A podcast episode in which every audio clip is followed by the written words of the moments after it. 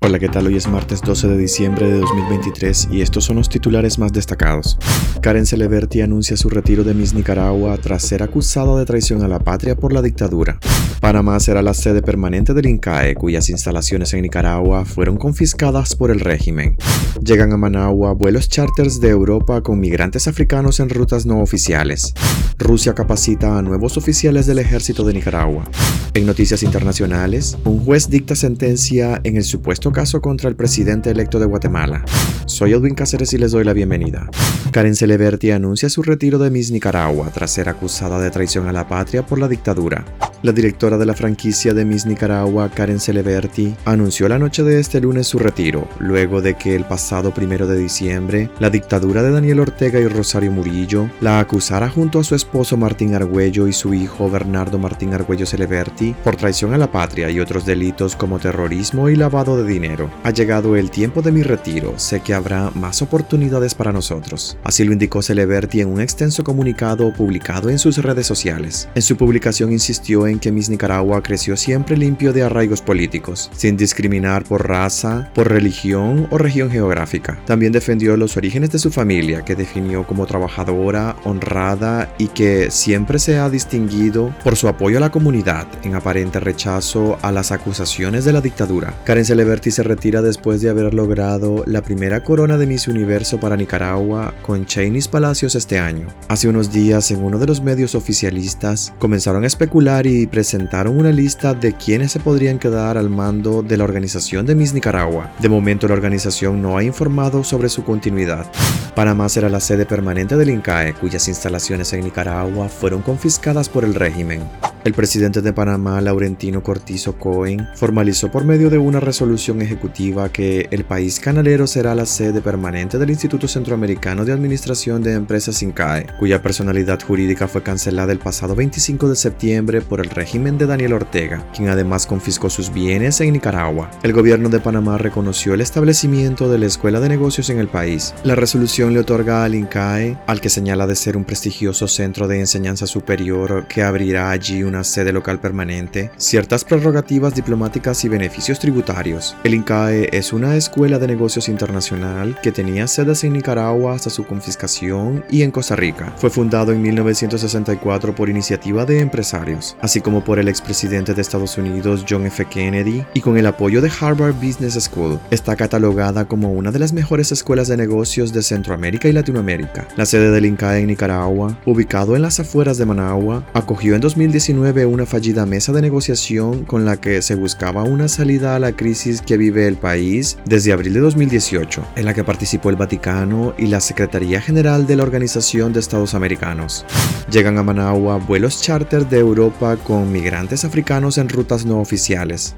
Este fin de semana arribaron al Aeropuerto Internacional de Managua dos vuelos charter procedentes de Francia y Alemania, con una cantidad no determinada de migrantes africanos, principalmente mauritanos y marroquíes, en rutas no oficiales habilitadas por el régimen de Daniel Ortega, que fomentarían la migración irregular a Estados Unidos. El primer vuelo de pasajeros fue un Airbus que arribó el sábado, operado por la aerolínea rumana Legend Airlines, procedente de Chalons en Francia. El segundo ingresó el domingo, operado por la empresa Universal Sky proveniente de Kirchberg en Alemania, según datos publicados por la página de aviación Nicaragua. Nicaragua no tiene una ruta directa oficial de pasajeros con ningún país de la Unión Europea. El 21 de noviembre de este año, el Departamento de Estado de Estados Unidos dio a conocer una nueva política de restricción de visado para las personas responsables de operar vuelos a Nicaragua, principalmente desde Cuba y Haití, destinados principalmente a migrantes irregulares, lo cual disminuyó el flujo de migrantes haitianos. Un experto en temas de seguridad consultado por Despacho 505 indica que la llegada de migrantes africanos a Nicaragua es un fenómeno que se da desde antes del masivo arribo de los haitianos y cuyo flujo disminuyó luego de la medida anunciada por la administración Biden. Los migrantes salen en vuelos comerciales de Mauritania, nación ubicada en el noreste de África. Luego hacen escala en París, Francia o España y llegan a Managua y por eso había reportes de vuelos comerciales llenos de ciudadanos mauritanos y marroquíes. La llegada de los dos vuelos charters procedentes de Europa podría ser un cambio de modalidad ya que en los vuelos comerciales se pueden detectar a los migrantes. Estados Unidos de momento no se ha pronunciado.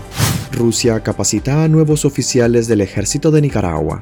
La cooperación militar de Rusia a la dictadura de Daniel Ortega quedó en evidencia este lunes, ya que de los 57 nuevos oficiales que se graduaron de la Academia Militar del Ejército de Nicaragua, 24 realizaron sus estudios en escuelas de las Fuerzas Armadas de Rusia. Durante el acto de graduación anoche, el dictador destacó que con Rusia tiene excelentes relaciones. El jefe del ejército, general Julio César Avilés, a finales de noviembre durante una gira en Rusia, sostuvo un encuentro con el ministro de Defensa, Sergei Shoigu, a quien le expresó su disposición para enfrentar las amenazas y riesgos. La información oficial sobre esa gira señala que Avilés le enfatizó la firme voluntad y el compromiso permanente del ejército de Nicaragua de sostener el fortalecimiento de los mecanismos de cooperación para contener los alcances y efectos de las amenazas y riesgos comunes, para coadyuvar a la búsqueda de las mejores condiciones de seguridad global.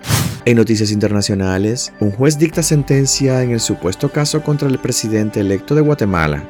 Un juez guatemalteco sancionado por Estados Unidos sentenció este lunes a dos años y medio de cárcel a un funcionario electoral por el supuesto caso de las firmas falsas utilizadas para la conformación del movimiento Semilla, el partido del presidente electo del país, Bernardo Arevalo de León. Según diversos expertos y el mismo Arevalo de León, este caso de las presuntas firmas falsas se enmarcan en los intentos del Ministerio Público por evitar que el presidente electo tome posesión el próximo 14 de enero. La sentencia ordenada por el juez penal Freddy Orellana, sancionado por Estados Unidos este año con el retiro de su visa bajo acusaciones de corrupción, fue en contra de un funcionario del Tribunal Supremo Electoral no identificado, informó un comunicado de la Fiscalía. El sentenciado aceptó su responsabilidad en la comisión de los delitos y la pena otorgada es de dos años y seis meses de prisión, dijo el Ministerio Público, aunque en Guatemala las sentencias de cárcel pueden ser conmutables si son menores de cinco años. Por este mismo caso que lleva el juez Orellana, está acusado Arevalo de León, quien goza de inmunidad tanto por su actual puesto como diputado, como también por la elección presidencial ganada. Desde el 12 de julio pasado, tras el sorpresivo segundo lugar de Arevalo de León en la primera vuelta electoral, el Ministerio Público ha intentado de diversas maneras revertir los resultados electorales.